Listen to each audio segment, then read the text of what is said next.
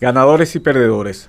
Las elecciones de representantes de los abogados ante el Consejo de la Magistratura, realizadas el pasado sábado, arrojaron como sorpresa la victoria de Jorge Bogarín Alfonso. Bogarín, hijo de Irma Alfonso, quien fue camarista de la niñez y adolescencia, llega de la mano de Horacio Cartes. De hecho, Bogarín no disimuló esa situación y se encargó de difundir en sus redes sociales que era el candidato del citado expresidente de la República. No se lo conocen los pasillos tribunalicios debido a que toda su vida laboral la ejerció como funcionario del Ministerio de Relaciones Exteriores. Incluso, sobre él pende una investigación de la Fiscalía por cobro indebido de honorarios y estafa, ya que mientras estaba en Argentina, en compromiso de actividad dependiente de Cancillería, supuestamente percibió su salario de docente en la Universidad Nacional. Claro está que sin el apoyo de HC, que además de lo económico implica todo el aparato de honor colorado, no llegaba al Consejo de la Magistratura. El segundo ganador fue Oscar Pacielo, pero esto no constituyó sorpresa porque pertenece a un movimiento gremial presidido por Adrián Salas, quien termina su mandato como integrante del Consejo de la Magistratura y además había presidido el jurado de enjuiciamiento de magistrados. Pacielo procede de una familia que está tradicionalmente vinculada a la justicia. Su padre, también llamado Oscar, fue presidente de la Corte Suprema de Justicia y su madre Amparo fue integrante del Consejo de la Magistratura y del jurado de enjuiciamiento de magistrados. Además, Pacielo fue presidente del Colegio de Abogados del Paraguay y ejerce activamente la profesión.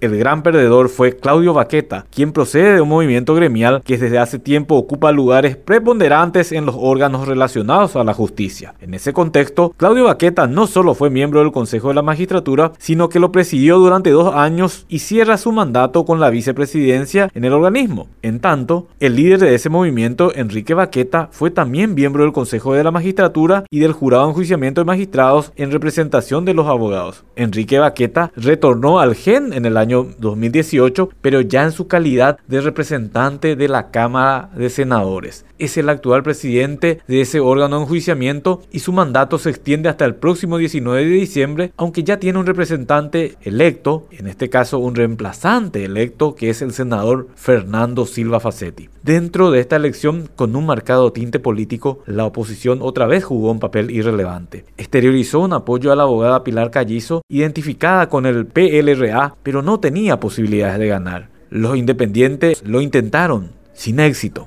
Se resalta que Alfredo Magui, procedente del Alto Paraná, obtuvo el 8% de los votos y queda la incógnita del por qué Juan Sosa Vareiro, líder del movimiento Convergencia, quedó sin el apoyo de HC. Ariel Martínez, quien es el suplente de Bogarín Alfonso ante el Consejo de la Magistratura, fue el líder original del referido movimiento gremial. Es seguro que los dos ganadores ahora buscarán uno de los dos lugares que le reserva el jurado de enjuiciamiento de magistrados al Consejo de la Magistratura para seguir consolidando el poder. Resta esperar que los abogados que fueron a votar en gran cantidad exijan a ambos que trabajen por el gremio que los catapultó a tan importante cargo y que se despojen de las ataduras políticas.